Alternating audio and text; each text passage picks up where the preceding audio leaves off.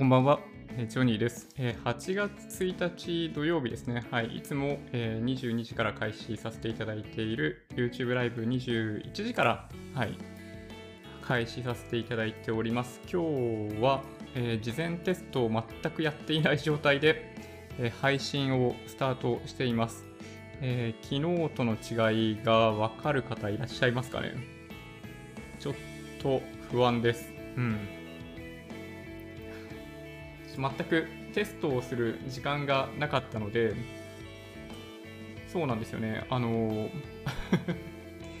ノーテストでな全く準備しない状態で配信を開始してしまいました。うん。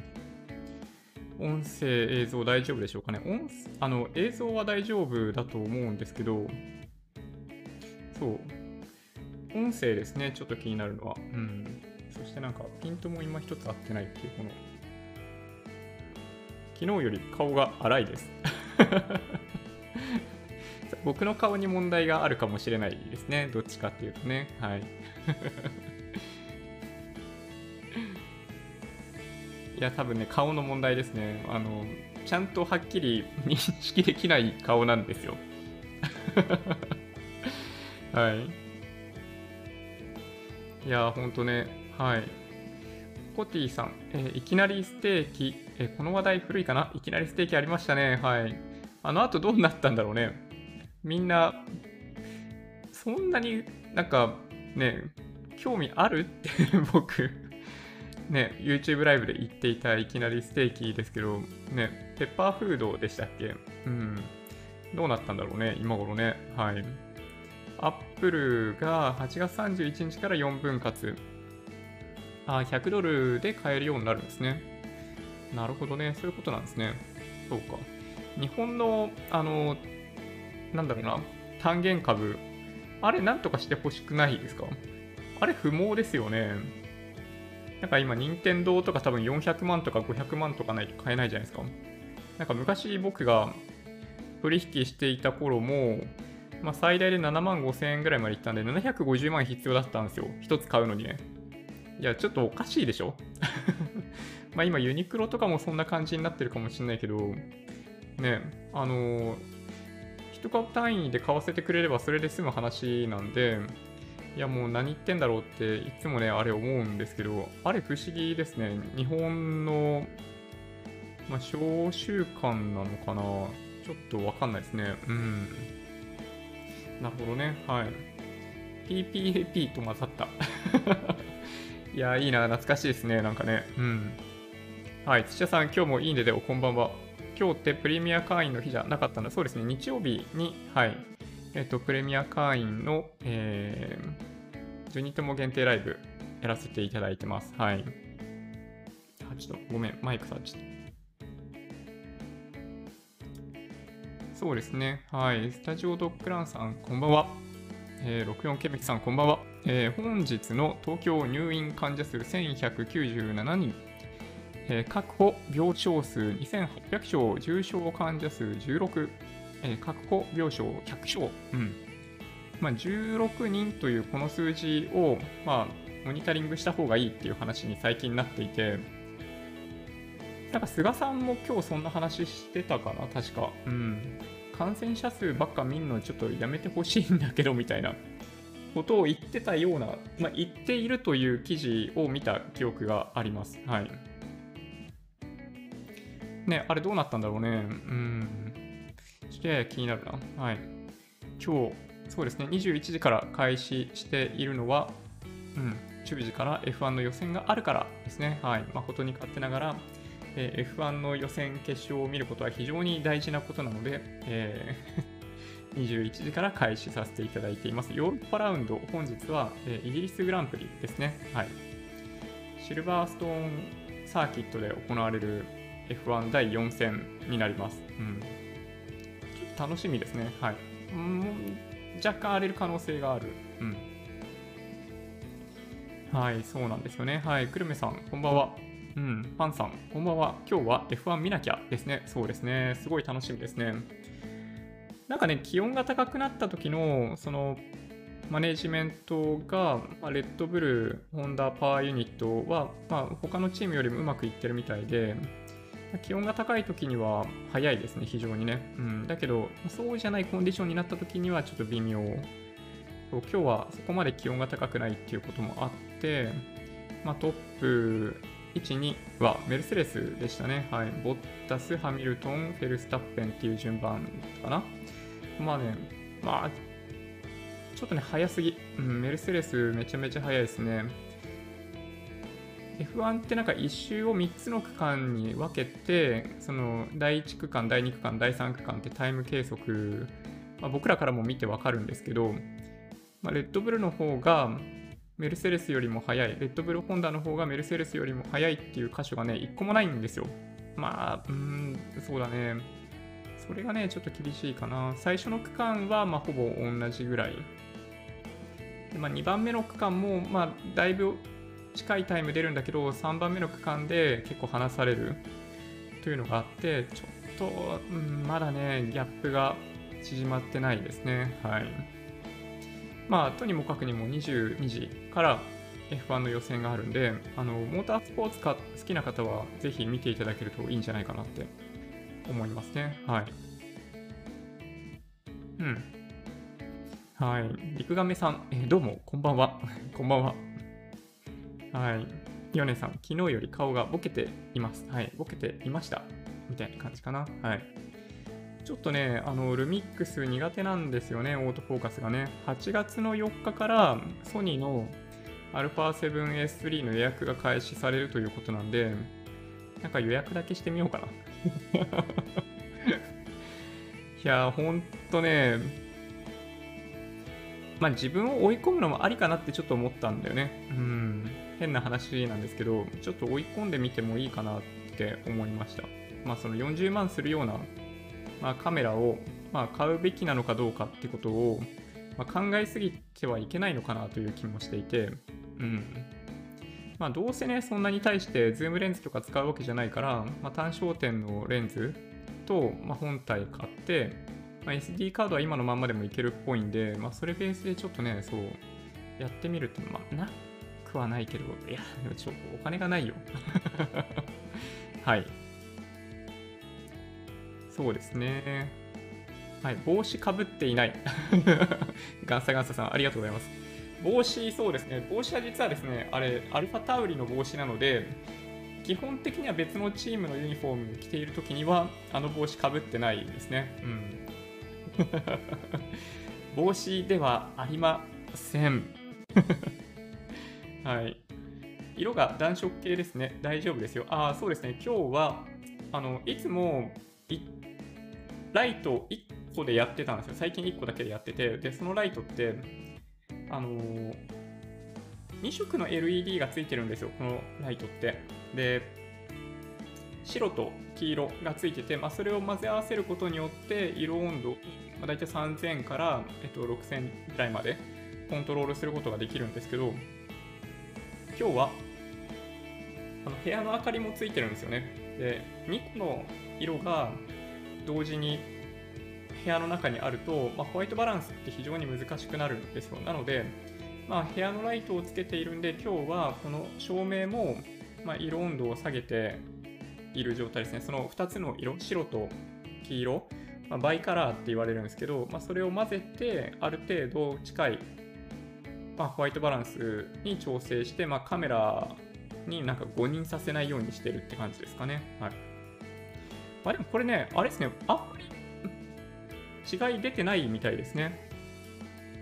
実はですね、今日何が違うかっていうと、えー、フィルターを一切かけてないです。あの、マイクに OBS 上のフィルターを、えー、全て解除している状態になっています。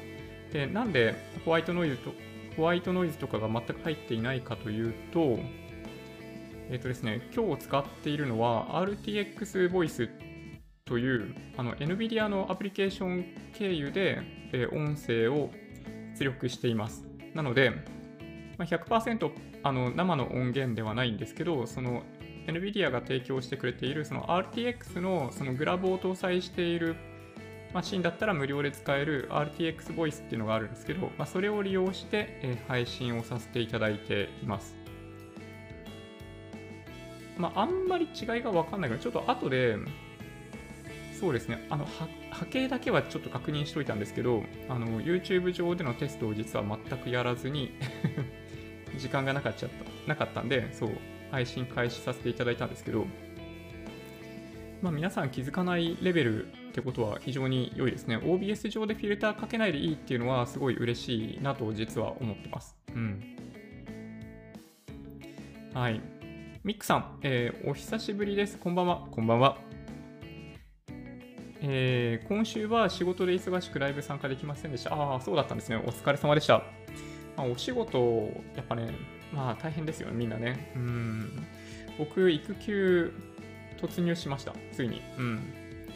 結構手続きめんどくさいっちゃめんどくさかったですね。まあ、在宅勤務で、その HR が、まあ、普段と同じように活動していないっていうこともあって、すべてのやり取りが郵送だったんですよね。で、まあ、社労士さんにその手続きを依頼するような形で、その給付に関するものとか手続きやってくれるんで、それがね、うん、ちょっとめんどくさい。まだ終わってないといえば終わってないですね。そう、ほんとね、うん、なんだろうね、この子供が生まれた後の手続きのこのスーパーめんどくささはちょっとなんとかしてほしいなって思いました。保険証の発行も今日やっと届いたんですよ。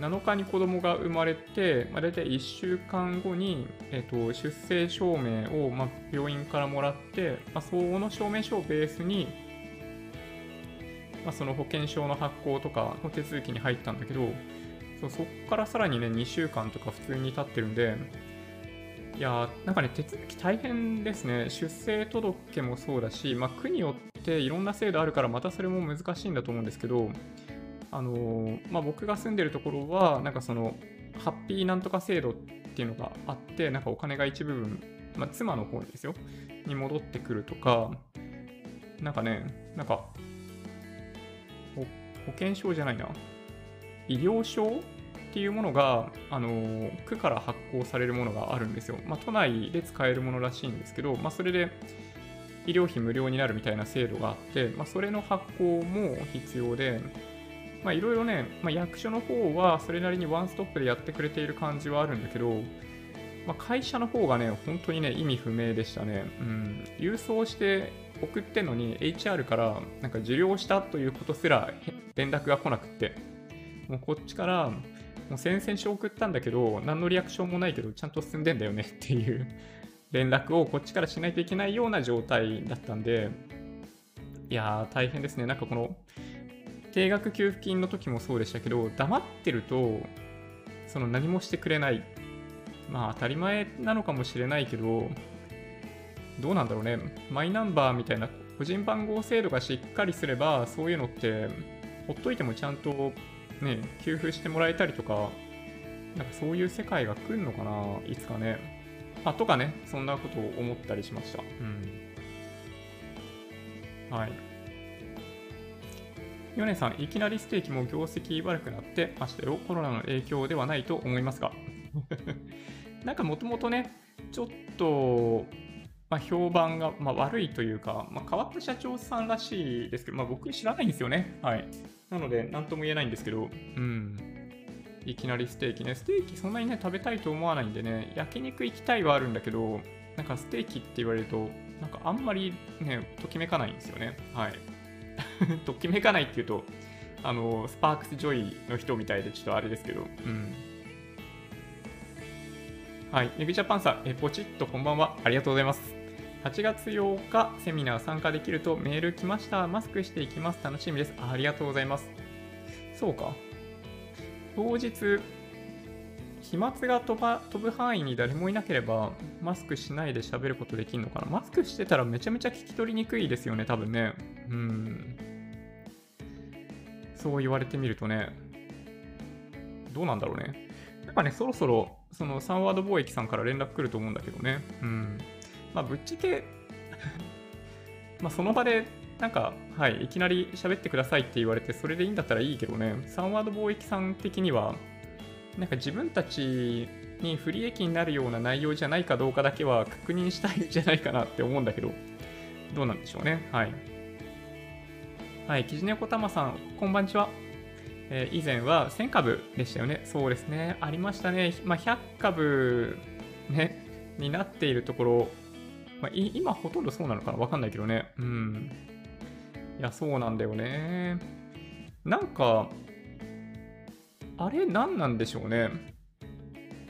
なんかネガサ株を購入できるのは特別な人だけにしたいみたいな意思があります？そんなの必要なくないですか？今のこの電子、なんだろうな。まあ、有価証券が完全に電子化されて、まあ、何人株主がいたってもうあんま関係ないっちゃ関係ないじゃないですか。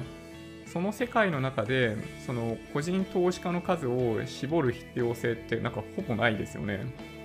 まあ、という気がするんで、なんかそのね、そう単元株制度、その1000株とか100株とかで買わないといけないっていうのは、うん、なんか昭和的発想なんじゃないかなっていう気がするんだけどね、機能的には全く問題ない気がするんですよ。だって任天堂の株、あの1株単位になったら、だって4万円ぐらいあれば買えるんでしょ ?4 万円、5万円で買えるわけじゃないですか、今だったらね。買いたい人いっぱいいるでしょ、だって。なんでそういうとこやんないんだろうね。なんかね、そのハードルをなかなか下げたがらない、なんかね、何なんだろうね。大したハードルでもないのにね。って思いますけどね。うん。はい。そうですね。はい。金融バルブ、ババブルですかね。うん。まあそうですね。ミックさんのコメントあるように、まあお金ジャブジャブなんで、まあそうです。まあ今も、まあ、何をバブルかっていうとこだと思うんですけど、その、まあ、PR とかそういう観点でいくならば、まあ、バブってるところはもうバブる、バブってますよね。うん。まあだからまあ何とも言えないんですけどね。はい。まあどうなんだろうな。まあ、今は業績を素直に見て株価に反映させるっていうことをまやってないじゃないですか。まあまさにミックさんがおっしゃる通りで、まあ、金融相場状態なんで、まあそうなんだよね。まあ、まあ、通貨の価値が下がって株価が上がってるみたいな状態ですね。仮想通貨全部上がっている。あ、そうなんだ。ちょっと見てみます？よ。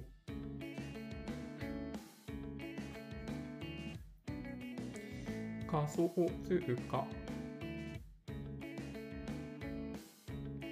本当だ。めっちゃ上がってるじゃないですか。何？こんこんなに上がんの？うん。123万円だって。いやーもうほんとね、ありがとうございます。いや、本当にね、嬉しいですね。あの、日本株、日本国内株式の割合すごい低いんですよ。前にもお話ししたように。多分今って、あの、5%ぐらいしか持ってないんじゃないかな、今。まあ、みたいな状態なんですよね。SBI がメンテナンスやっててわかんないな。わかんないんだけど、そうだから、あの最近、まあ、下がってるじゃないですか。だけど、まあ、全然痛くなくって、国内株式下がることに対して。うん。で、まあ、それで、まあ、ビットコインが上げてくれてるんで、あの、マネフォーとかで見た時の総資産っていうのが、なんか、非常に順調なんですよね。はい。まあ、仮想通貨はね、そう前にもお話ししたように、まあ、雑所得計上するのちょっとめんどくさいんで、なんか、出口戦略ないんですよ。怒られそうですけど、そう、出口戦略なくって、ちょっとどうしようかなって思ってるんですけどね、内心。うん。まあでも、まあ、しばらくほっとこうかな。うん。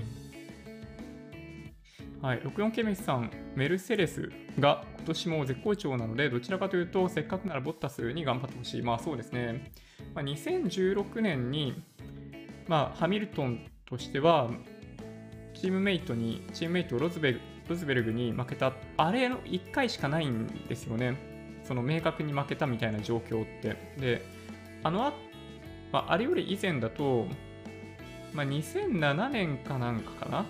アロンソと戦って、あの時どっちが上だったかな？覚えてないけど、まあ、2人が争った関係でライコネンがチャンピオンかっさらっていくという非常に、ね、面白いマーケットにあの時はなったんだけど、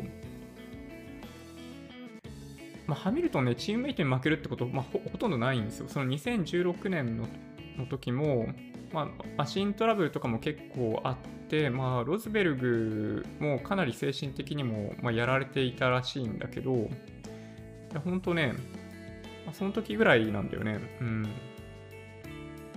で、そういうことを考えれば、まあ、ボッタスはもうちょっと本当は頑張んないといけなくって、まあ、ボッタスのマネジメントをしてるのってトトだったんですよ。で、今は、なんだろうな、まあ、利益相反みたいな関係になっちゃってる、なっちゃ、なっちゃうんで、ボッタスのマネジメントはもうやってないんですよね、今はね。そう、だから、本当は、その、2016年にチャンピオン取って引退したロスベルグっていうのがあったんで、急遽ボッタスを、まあ、自分がまあつばつけてるドライバーだったんで、マネジメントやってるドライバーだったんで、メルセデスに入れたんだと思うんだけど、まあ、ボッタスのパフォーマンスに多分ね、満足あんましてないんですよね、なんかね、どうもね。うん、まあ、商業的な部分とかもあるのかもしれないんだけど、まあ、もしくは、まあ、本当は、その、ボッタスというドライバーのマネジメントをやっぱりトトがやりたいと思っているっていうのが、まあ、あるのかもしれないんだけど、まあ、そういうのもあって、まあ、今の関係性ってまあ非常にいいと言えばいいんだけど、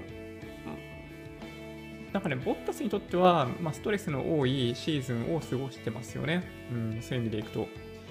ハミルトンが長い期間での契約してもらえているのに対して、ボッタスは毎回1年契約しかさせてもらえてないっていうのが、まあ、そもそもね、非常にかわいそうじゃかわいそうですね。うん。はい、そうですね。個人的にはシルバーストーンは雨のイメージ。なんか雨降る確率やっぱあるみたいですね、今回もね。うん、楽しみ。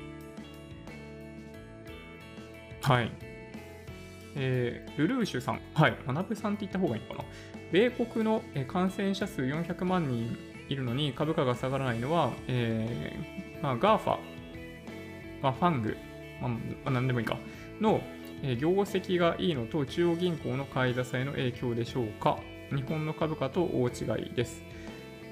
うん、まあ、まあそうですね。まあ、ただ、直近の2週間ぐらいで、あの日本の株価が弱いというだけで、まあ、それ以外は、まあ、あんま変わんないですね。うん。ダウ平均だったり SP500 と比べたときに日経平均がまあそこまでアンダーパフォームかって言われるとそうでもないので、まあ、ハイテク株が占める割合の多い日経平均に関しては、まあ、SP500、まあ、本当はだからもうちょっとパフォーマンス良くてもいいかなという気はするんだけど、まあ、アドバンテストみたいな例もあるんで、まあ、やっぱり動きとして近いのは S&P500 ですよね、現状だとね、日経平均は。まあ、足元での弱さは、うーん、何なんでしょうね。あの、まあ、円高、コロナ、まあ、あとはま業績、まあ、この3つなんですよ、言われている理由っていうのが。で、まあ、業績に関しては明暗分かれてしまっていて、まあ、そのまあ、今お話ししたようなアドバンテストみたいな例もあるんだけど、まあなんだろう、まあ、ニトリとか、あの非常に強いところもあるじゃないですか。その日本電産とかもいい状態だし、まあ、ソフトバンクとかもう一生懸命ね、あの粛々と株式の取得とかやっているもんだから、まあ、株価どんどん上がってっちゃうみたいなね。まあだから、まあ、そんなにあの日本が売られなければいけないという要因はあんまないかなという気がしますけどね。投資主体別の売買動向を見ても、あの現物に関しては外国人あの売り越してたりするんですけど、先物では結構買い越してたりもするんですよ。外国人のスタンスは基本的に順張りなんで、あのまあ、大きく下落している時に買いを入れるみたいなスタンスでは基本的にないんですけど、あのもうすでに、なんだろうな、ずっと売ってきてたんで、で、まあ、そこから、まあ、ちょっと前ぐらいから、なんだろうな、トントンぐらいになって、あの、買いの方が多いみたいな状態が少しずつ始まってるんで、まあ、今は、ま業績がかなり警戒されて、値動きが悪くなっているというのが足元の状況じゃないかなっていう気がしますけどね。うん。はい。まあ、あんまり、なんか、明確な理由っていうのはないかなとは思います。まあ、ただ、常にアメリカの方が、ややアウトパフォーム、その日本と比べたときにパフォーマンスが高いので、まあ、いつも通りといえばいつも通りかなという気がしますけどね。うん。まあ、だからまあこういう理由もあって、その株を始めるって言われると、まあ、大体ま個別株で、しかも国内企業だけでスタートされる方が多いんだけど、まあ、今みたいな背景を考えれば、どっちかっていうと、そうですね、国内だけにしか投資をしないっていうのが、まあ、そもそも大きなリスクになっているっていうことを、まあ、もうちょっと、そうですね、多くの人に知ってもらえたらいいなって気はしますよね。うん。はい。どうでしょうね。はい。はい。KI さん、こんばんは。難問が解けました。あ、それ、債券の件ですかね。ちょっとなんか、その本がっておっしゃってたじゃないですか。それなんか僕もちょっと読んでみたい感じがしますね。うん。まあ結局、なんだろうな。まあ、株もそうなんですけど、まあ、金利がマイナスだろうがプラスだろうが、まあ、自分が買ったよりも後にもっと高い値段で買う人がいるんだったら、まあ、マイナス金利だろうが買うっていうのが、まあ、今の、まあ、マーケットなんだろうなという感じではありますけどね。で結局、キャッシュポジションを高くすることができるのって、まあ、個人投資家とか、まあ、一部のファンドマネージャーは自由にできるかもしれないですけど、基本的になんか遊ばせとくことってできないじゃないですか。あの、投資家さんとかプロの人たちとかって。で、そういう人たちは、まあ、株がかなり、まあ、利益が乗っかった後に、まあ、債券どうするみたいな話になった時に、うん、まあ、あんまり金利動向っていうよりかは、まあ、本当にその価格っていう観点で、まあ、買ったり売ったりしてるんじゃないかなって思いますけどね。うんまあ、基本的には、あの、そうですね、なんだろう、その期限まで持ってるっていう人は、だから、ま少ないと思いますけどね。うん。どうなんだろう。まあ僕もね、ちょっと債券のことはね、よくわかんないです。うん。債券の売買とか、僕自身やってないんで、そうですね、投資信託はやってますけど、債券そのものの売買とかやってないから、ちょっとね、まあよくわかんないんだよね。うん。まあなんかそんなに債券の売買しなきゃいけないみたいな状況になったことがないというのが正直なところですね。うん。そうですね。はい。パンさん、なんだか近年の F1 ってどうなのかなって感じがします。WEC みたいに、えー、サクセスハンディキャップつけるとか、フォーミュラ E みたいにファンブーストつけるとか、何か工夫がないと、どこかのチームの独走ばっかりでファン離れも済むんじゃないかなといつも気にしています。なるほどね。そうか。まあ、これね、難しいとこですね。はい。一時期はその DRS って呼ばれているそのドラッグを減らす機能があるんですよ。前の車の1秒以内のところに来たら、ストレートで、あの決められたストレートで、そのドラッグを減らすことができるっていう機能があるんですよ。まあ、抜かすことを、抜かしやすくするためになんですけど、で、まあ、当時ね、その DRS っていう機能も結構批判している人もいましたよね。うん。なんか、ゲームじゃねえんだからみたいな。エンターテインメント寄りになりすぎるのちょっとどうなのみたいな話とかもあって、まあ F、常にね、まあ、トップカテゴリーってそういう悩みあるのかなっていう気はします。うん、なんとなく。なんかその純粋なそのアスリート的な発想で、世界最高の最も速い車、最も速いドライバーが、ま、優勝するそのカテゴリーであるというふうに認識してる人がやっぱそれなりに多いんじゃないかなという気がするんですよね。うん。で、まあそのフォーミュラ E とか、まあ本当ね面白いですよね。うん。エンターテインメント性高いなと僕も思っていて、まあありといえばある、ありだと思うんだけど、ね、まあ難しいとこですね、これはね、本当。うん。いや確かに。土屋さん、はい。ビットコインで α7S3 余裕で買えるでしょう。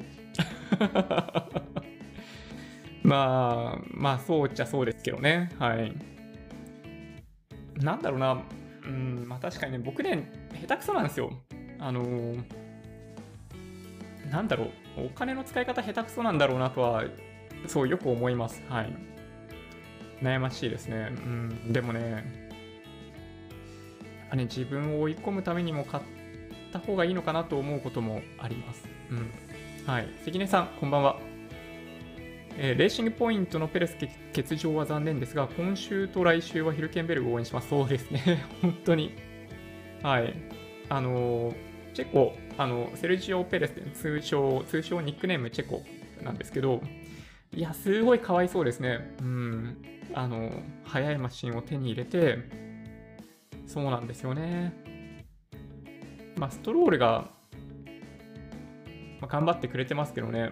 あ、ただ、うん、ペレスにとっては辛いでしょうね、陽性。まあ、ただ、そうですね、あの今コメントいただいている通り、そうなんですよね、ヒルケンベルグ、めっちゃ速いですね。うん。本当に直前でイギリス入りして、いきなりマシン乗って、あの、ね、走りができるっていうのは、ちょっとやっぱすげえなと思いますね。まあ、昔、フォースインディア、あの前身フォースインディアなんですよ。レーシングポイントってチームなんですけど、今は。昔は、あの、なんだろうな、インド系チームだったんですよ。で、まあ、それで、まあ、ヒュルケンベルグ乗ってたこともあった2016年だったかな。うん。なので、まあ、一部のスタッフとかはまだ残ってて、まあ、やりやすいのかもしれないですけどね。うん。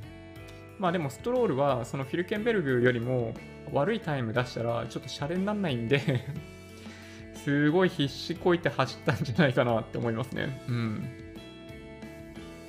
そうですね。はい。はい、土屋さん、音声問題ない。はい、ありがとうございます。うん。ホティさん、お役所関係。そう、なんかね、うん、まあ、手続きね、そう、どっちかっていうと、今回のに関しては、まあ、役所よりも会社の方がめんどくさかった、まあ、めんどくさかったっていうかね、ワンストップじゃないんですよ。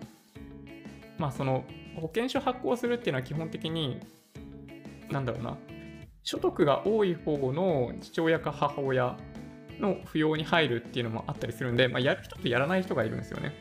まあ、だから、まあ、全部、ざっくり言うと、あの、HR の人たちが 担当してるんだけど、なぜか同じ日に送付してるにもかかわらず、その、保険証の方は16日に受領しましたって言ってるし、その、育休の方は21日に受領しましたとかね、言っちゃうような状態だったんで、ちょっと何言ってんだこいつらって 思っちゃいましたね。だって同時に出してんだよ。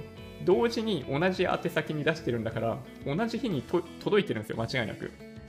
そうだけど、まあコロナの関係なんでしょうね。うん。あんまり出社しないっていうことをやってるんじゃないかな。うん。役所はね、どっちかっていうと、まあ、一生懸命あのやってくれました。うん。あの出張所で、出張所で、なんだ、出生届を出したんで、うんまあ、どこまでできるのかなって分かんなかったんだけど、そうですね、あのー、毎月もらえるやつとかを含めて、そう全部手続きしてくれたんで、本当ね、良かったと思いますね。うん。絵も安定しているし、音声も綺麗、お、嬉しい。どんどんライブがバージョンアップしている。いやー、嬉しいですね。なんか Windows にしてから8点目に問題ないのかな。まあ、ちょっとね、長時間使ってないと、その以前のバグの症状出ないので、ちょっと何とも言えないですけどね。うん。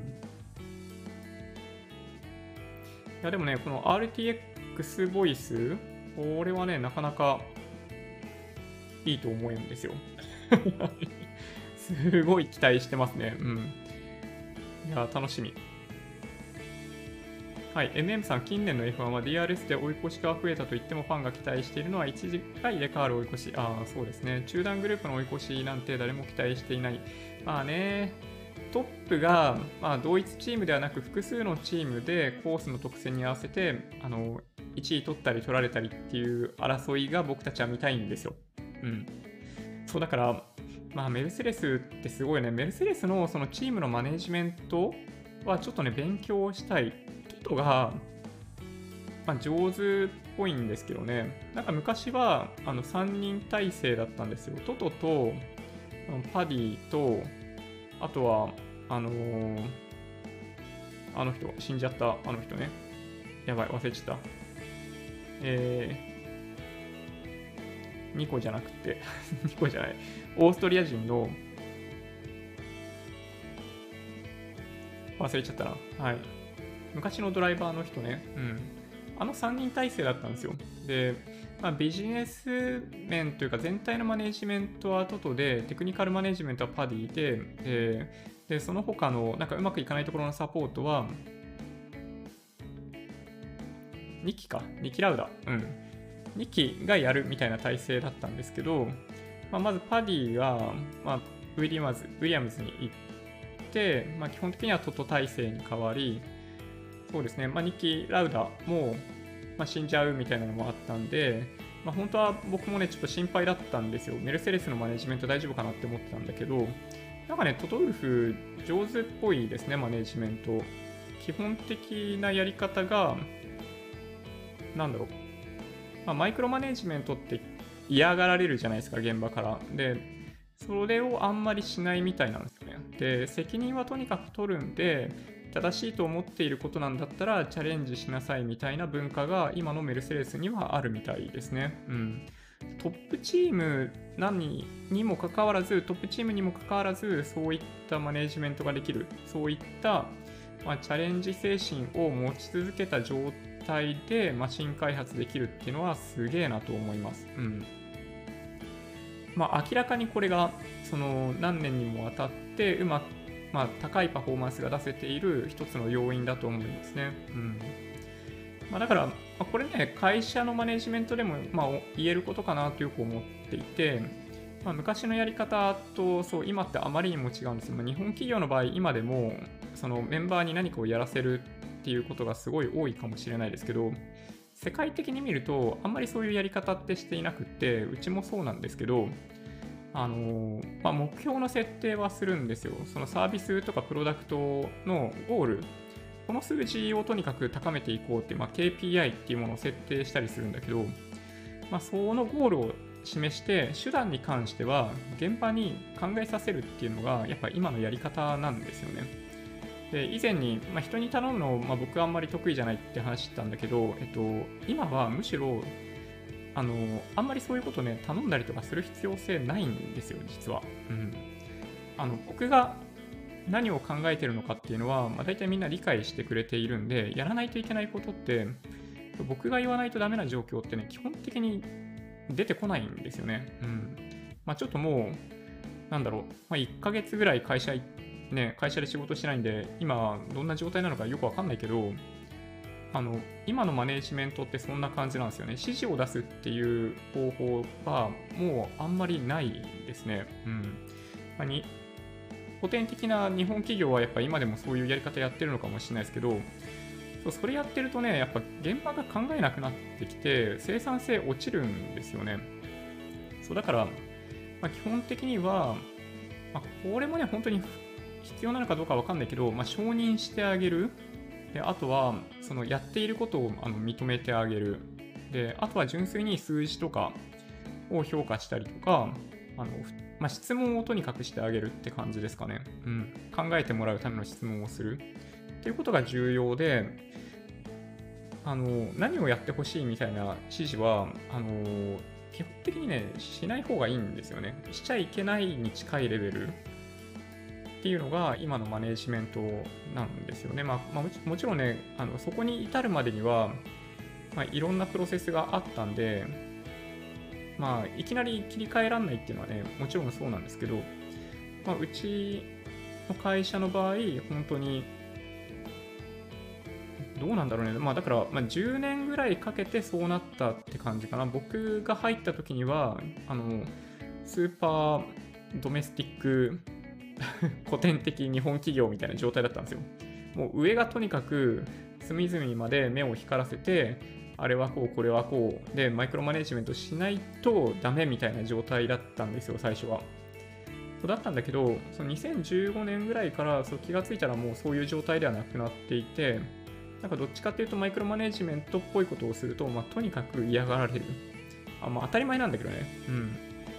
まあ、っていうのがね、そうありますね。今は日本人もそういうメンタリティーになってきてるんで、そうですね、あんまり、だから、まあ、現場に口出しはしないみたいな感じかな。責任は取りますっていうやり方。まあ、ただね、まあ、わかんないですその、メルセデスチームのマネジメントが、まあ、一体全体、どんなものなのかは僕も想像がつかないんで、なんとも言えないですけどね。うん。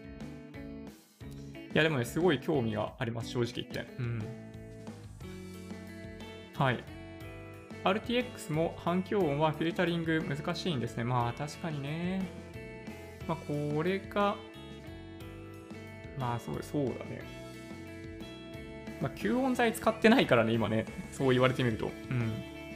PC をあの机の下に、まあ、下ろしたりとか今日やったんだけど、そうですね、吸音材置いてないですね、今ね。そうなんかね、あの、本締めしてないところとか結構あった。自作 PC の話ですけど、いきなり。うん。そう今日、まあ、電源抜いて、あの、場所とか、まあ、移動させたかったんで、いろいろやってたんだけど、そのネジちゃんと閉まってっかなっていうのをチェックしてたら、まあ、そもそもね、あの、マザボーが 仮止めのまんまだった マザーボードが仮止めのまんまで、あと仮止めのまんまになってたのが、あのまあ、電源ですね。うん。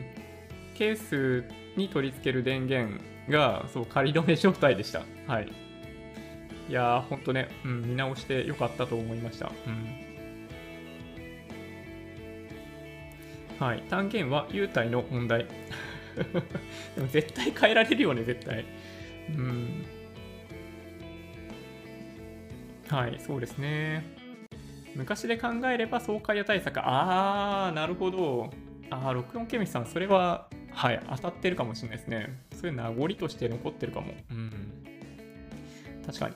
個人投資家増えると株主総会の開催通知出す量が増えたり、用意する会場を大きくしたりしないといけないのが嫌なんじゃないですかね。なんと、カンポの最初の株主総会は埼玉スーパーアリーナ確保したのに266人しか来なかった。マジですか ?1 万人、2万人とか収容できるのに266人。やばいですね。うーん、そうだったんだ。なるほどな。いや、面白い。はい。ガンサガンサさん、ジョニーさん、8日の件ですが、16時50分終了後、コロナの問題とお子様のこともありますが、お茶飲みタイムとかありですか？ああ、ありです。はい、ありだと思います。そう、だから、そうなんだよね。あの、ちょうどいい場所があるのかどうかがちょっとさっぱりわかんなくって、なんか、そうなんですね。当日ていただける方の中で、そうですね、なんか、なんだろう、会場から、まあ、歩いて、まあ、5分ぐらいの距離で行ける、まあ、そういう意味でいくと、その3密みたいにならないような、まあ、カフェだったり、ま、だから、ま、オープンテラス型のカフェみたいなやつとか、オープンテラス型の、ま、軽食食べるようなところとか、なんかそういうのがあるいいなと思うんですけどね、うん、ちょっともし、当日参加される方の中で、えっと、あの、自分からそういうの調べたいっていう方がいらっしゃったら はい、あの、手を挙げていただけると、あの、Twitter とかでも構わないので、あの、そうですね、メッセージいただけると嬉しいなと思います。ちょっとね、時間があったらやりたい、そういうの調べたいんですけど、やっぱね、育児すげえ大変だなって思いますね。うん。全然時間がなくて、まあ、結局その来週の公演なんですけど、あの、全く準備してないですね。怒られるかな？うん、きっと怒られるね、これね。うん。はい。パンダさん、えー、バンバンコ。いいですよね。パンダいいですよね。はい。マサイさん、ポチッと、コニャネチワンダフル。いコニャネチワンダフル。はい。そうですね。ちょっとなんか名前が気になる。えー、鼻毛ピーヤさん。気になる。はい。XRP が1万くらいになってくれないかな。コティさん、オリックスの下げについてチャンネルがあったね。オリックスの下げについてのチャンネルがある。すごいですね。まあね、日産、オリックス、JT、まあ、個人投資家、個人投資株主っていうのかな。うん。好きですよね、結構ね。はい。ミクさん、明日は久しぶりのロードバイク100キロ超ライド行くので早く寝ます。おいいですね。なるほどな。いいな。羨ましい。はい。そうですね。あれ？ちょっと待って。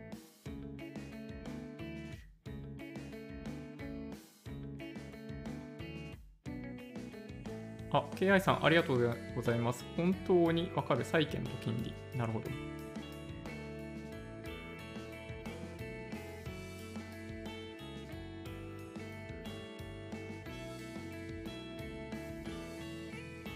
これは、大月奈々さんという方ですかね。うん。電子化されてないのか、1760円。なるほどな。あ、でも新版、新、あ、違うか。2017年に、えー、出た本で、まあ、評価の数11件。うん。マイナス金利政策を理解する上で良い。ああ、なるほどね。入門書ではありません。なるほど。ありがとうございます。はい。うん。えー、はるさん、えー、こんばんは。腰が痛くてなかなか PC が組み上がりません。いや、もう腰痛かったら辛いですね。確かにね、PC。うん。なんか、思った以上に、まあ、細かい作業多いですよね。なんか最初の頃は、なんか楽勝だなと思って、あっという間に終わるかなと思ったんだけど、まあ、初めてだったっていうのもあって、その、すごい細かい作業あるじゃないですか、やっぱり。その電源の LED とかそのリセットボタンとかその電源ボタンとかの挿すところってすごい狭いところに手突っ込んであの間違いなく挿すみたいなのをやんないといけないのあれあれちょっと大変くないですか？配線が一番大変だなって思いました。うん。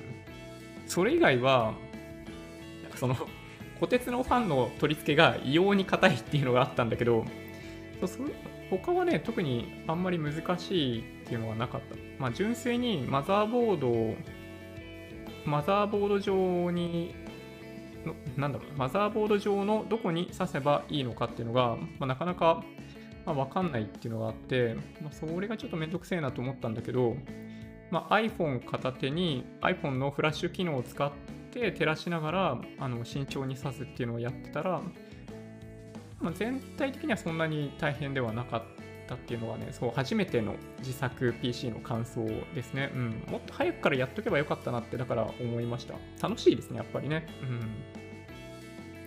うん。はい。お、ふみっしゅさん、こんばんは。えっとね、えー、セラスさん、ユーロドル、えー、1.1776、えー、ドルユーロ、えー、0.8491、これが1.0で拮抗することを、えー、パリティと言いますと、書いているうちに消える。なるほど。そうか。為替結構見ていらっしゃるんですね。そうか。なるほどね。今これぐらいの数字なんだ。うんうん。はるさんえ、パソコン組んでたら重くてまた少し痛くなってきた。やばい。なるほどね。そうか。うんうん。寝そべってても PC 組める。いや、きついんじゃないですかね。なんかね、腰の痛さって、そのなんでしょうね、あれね。うん。あ、すごいな。800メートルの山。すごいな。はい。ユージンさん、今日は仕事終わりで、こんばんは。えー、債券は楽天証券、国内債券だけ持っています。金額的には5%くらい。うん。はい。なんか良さそうな感じがしますね。なんか今はね、やっぱり、そう、やっぱりね、株式の方が上昇しやすい、株式にお金が流れてきている、まあ株だけじゃないけどね、うん、まあドル安みたいなのもあって、まあ金に対してのお金の流れ込み方とかも結構激しいんで、まあただね、債券じゃないんだよね、今ね。うん。そうなんでね。これ、今、ビットコインちょっと見てもらってましたけど、ね、金も、そうですね。2000何年以来の高値ですもんね。原油がちょっとね、そう、上がんなくなってきてるんで、うん、これがやや気になりますけどね。ちょっとね、来週の為替がどうなるのかっていうのは気になるかな、そういう意味でいくと。うん。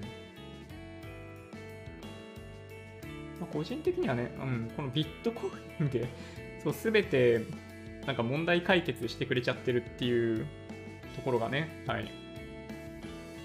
いやー、本当にね、ひどい話ですけど、うん。ビットコインで、そう、利益が出ちゃうっていうね。うん。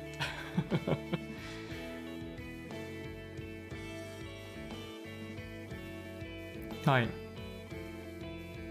PC ケースの中のピンが暗くてなかなかさせません。いやーですよね、そう。いや、本当難しいなと思いました。うん、スマホの、ね、フラッシュのライトがすごい役に立った。うん。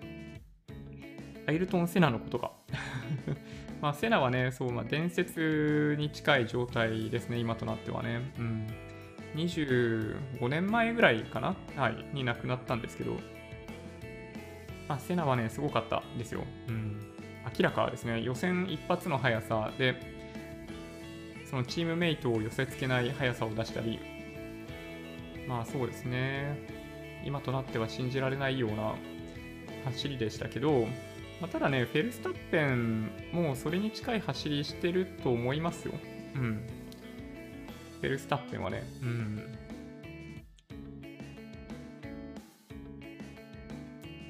そうですね、はい。コティさん、シリコンバレー。うん。えーっと、ちょっとね、コメントとギャップがだいぶ出ちゃってんだけど、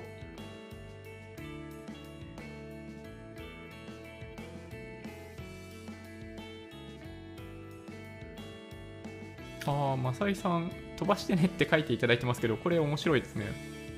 台風は発生から消滅までの2、3週間で放出するエネルギー。ひと広島型原爆原爆の1万から10万倍。すごいですね。そうなんだ。いや、すごいですね。天才。なるほどな。今年どうなんですかね最近やっぱり、ね、自然災害多いんで、今年も心配ですよね。なんか住むところが、それにもかかわらず意外と変わらない？みんなね。なんか、ムサコとか物件価格下がってもいいかなって気がするんだけど、多分下がってないよね。うん。あれね、ちょっと不思議だなと思うんですよね。なるほどな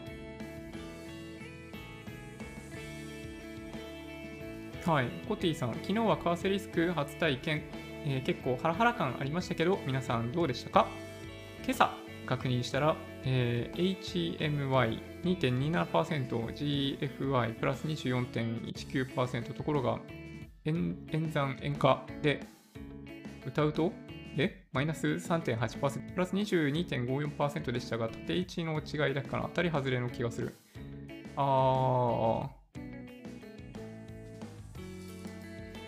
て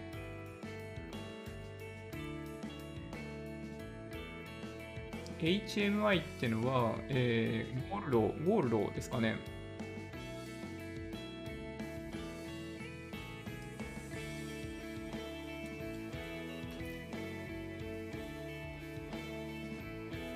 GFI、GFI ってなんだろう ?GFI もなんかそういうコミュニティのやつですかね。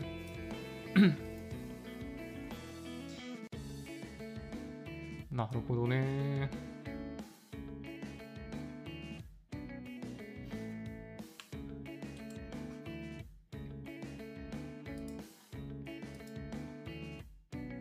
天上界は怖いですね。まさしく。そうですね。僕もそんな気がします。うん。まあでもね、難しいですよね。なんか SP500 とかナスダック100とか見てると、まあ、常に天井じゃないですか。その超長期で見ると。まあ、これよくご質問いただくんですよ、これも。まあ、例えば、まあ、SP500 で全ての期間とかで見ると、まあ、こういうチャートになっちゃうんですよね。これってなんか、パッと見もはや、まあ、ずっと天井じゃないですか。こうやって見てみるとね。そうだから、まあ、天井なんで買いたくないですみたいなコメントいただくことあるんですけど、天井じゃないことってあんまないんですよね。まあ、もちろんなんかこの前回の高値を取るまでのこの何年間とかね、ここでも何年間とかってあるんだけど、まあ、そういう時ぐらいしかないんですよね。まだから、まあ、みんな結構天井かもと思いつつも、まあ、勇気を出して買いに行くっていうことを、まあ、やられている方が、多いっちゃ多いですよね。うん。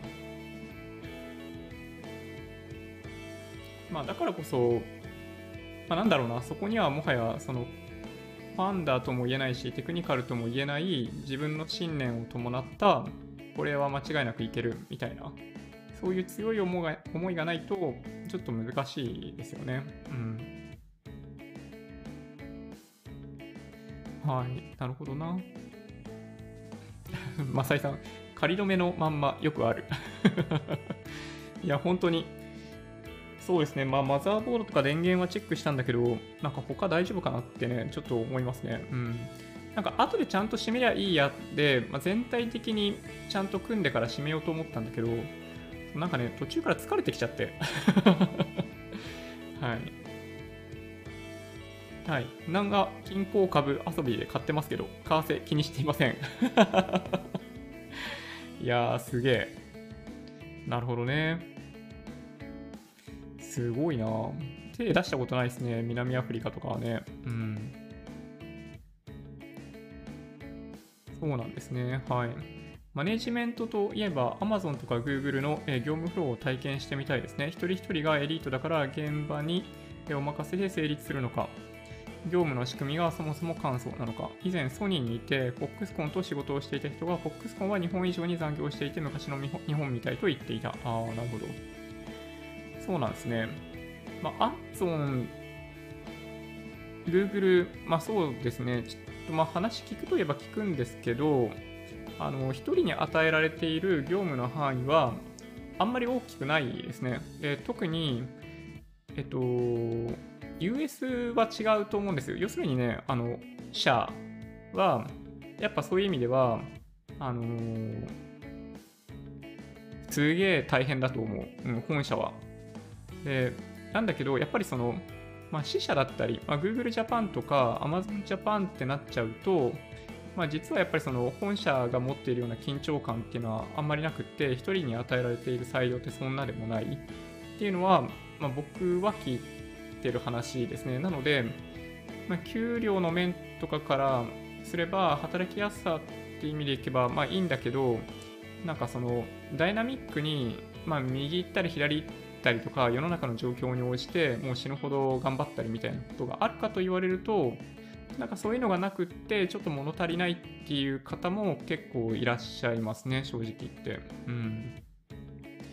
まあでも本当に、まあ、マネジメントの仕方あ Amazon はどうなんだろうね。Google は比較的本とかにもなってるんでまあよくまあ、そういうので、まあ、目にした方も多いかなって気がしますけど、なんかもともとマネージャーって、まあ、ほとんどいなかったんですよね。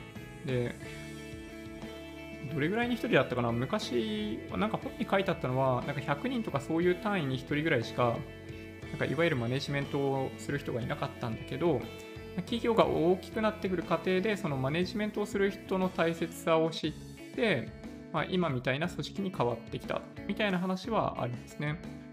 はい。ま、プログラムマネージャーとか、なんかそういう人たちは、まあ今どれぐらいの単位なんだろうね。まあでも、一人の人間がしっかり、まあ、コミュニケーションを取りながら、あのまあ、プロダクトの改善とかできるってなってくると、一つのユニットの単位って、まあ、10人、まあ、どんなに多くても20人、20人って実際、あの一人一人とちゃんとできるかって言われて難しくないですか？一人が直接的に見れる範囲としてはね。そうだから、まあ、そんな感じなんじゃないかなって気がしますけどね、理想的にはやっぱね、あの、1マネージャーに対して10人かなって気がします。はい。どうでしょうね。うん。はい。T ポイントの均等詞がいい仕事している。なるほど。こんばんは。プライムの日じゃなかったんですね。ああ、そうですね。えー、えっと、ジュニプラの、えっと、オフ会、まあ、オンラインオフ会という言葉が意味わかんないですけど、は、えっと、月1ですね。はい。なので、8月分に関しては、まあ、ここからちょっと調整をしたいと思ってます。日程ですね。はい。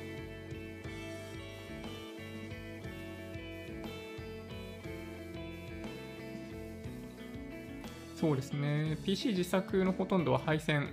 やっぱそうですよね。なんかね、そうそう。セナ、あれからもう25年か、年取るわけではそうなんですよね。うち僕もね、そう、あの頃中学生だったんでね、はい。懐かしい。そろそろ時間ですね。ありがとうございます。はい。今、台風が、えー、中国に上陸したら、マジ終わる。いやー、ほんとね、うん。な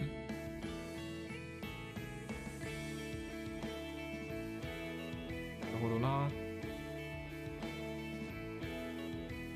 昔会社で F1 好きの人がいましたね。小さな農家さん。3人目の子供が生まれて、朝礼で発表してました。せなちゃん、みかちゃん。やべえ。やばいっすね。なるほど。面白い。まあ、可愛いですね、でもね。うん。せなちゃんは僕の知り合いにもいますね。みかちゃんは、なんか普通っちゃ普通ですね。うん。みかちゃんっていますよね、確かにね。うん。へえ、そうか。はい。ともさん、聞きながらで、やっとこんばんは。いいね、押しました。ありがとうございます。はい。あの、いいね押していただけると嬉しいですね。はい。うん。そんな感じかな。株はレイバーデイで潮目が変わるかも。ああ、そうか。なるほどな。まあ、ちょっとね、えっと、まあ、全然話違うんですけど、プレミアの体験版をちょっと今日から使い始めてるんですけど、ファイナルカットと同じことが今の段階では全然できなくって、どこにどその機能があるのかわかんなくって、いや、もうすげえ大変だわ。うん。いや、生産性高めるために、まあ、PC 自作してとかやってるわけなんだけど、まあ、オーバーヘッドってまあ何事にもあるじゃないですか。これね、やっぱ大変ですね。うん。これ乗り越えないといけないとこなんで、まあ、プレミアのなんかワークショップ、初心者向けのワークショップが、なんか YouTube スペースでも開催してくれてるんで、8月の中旬にそれ参加してくるんだけど、それちょっとね、うん、本気で頑張らないといけない、これ。うん。プレミアね、慣れたらね、そう、ファイナルカットよりも絶対生産性上がると思うんだよね。と信じて、うん、一個一個やっていきたいなと思ってます。はい。じゃあそんな感じで終わりにしようかな。うん、これから、えー、F1 イギリスグランプリ、F1 第4戦ですね。イギリスグランプリの、えー、予選が開始まる。今 Q はもうやってかな？みたいな感じなんで、えーまあ、子供をあやしつつ予選を見たいなと思っております。本日も1時間お付き合いいただきまして本当にありがとうございました。Twitter、Instagram のアカウントもあるんで、もしよろしければフォローお願いします。音声だけで大丈夫という方は、ポッドキャストもあるんで、そちらもサブスクライブお願いします。もし今回の動画が良かったっていう方は、高評価ボタンをお願いします。合わせてチャンネル登録していただけると嬉しいです。それでは、ご視聴ありがとうございました。バイバイ。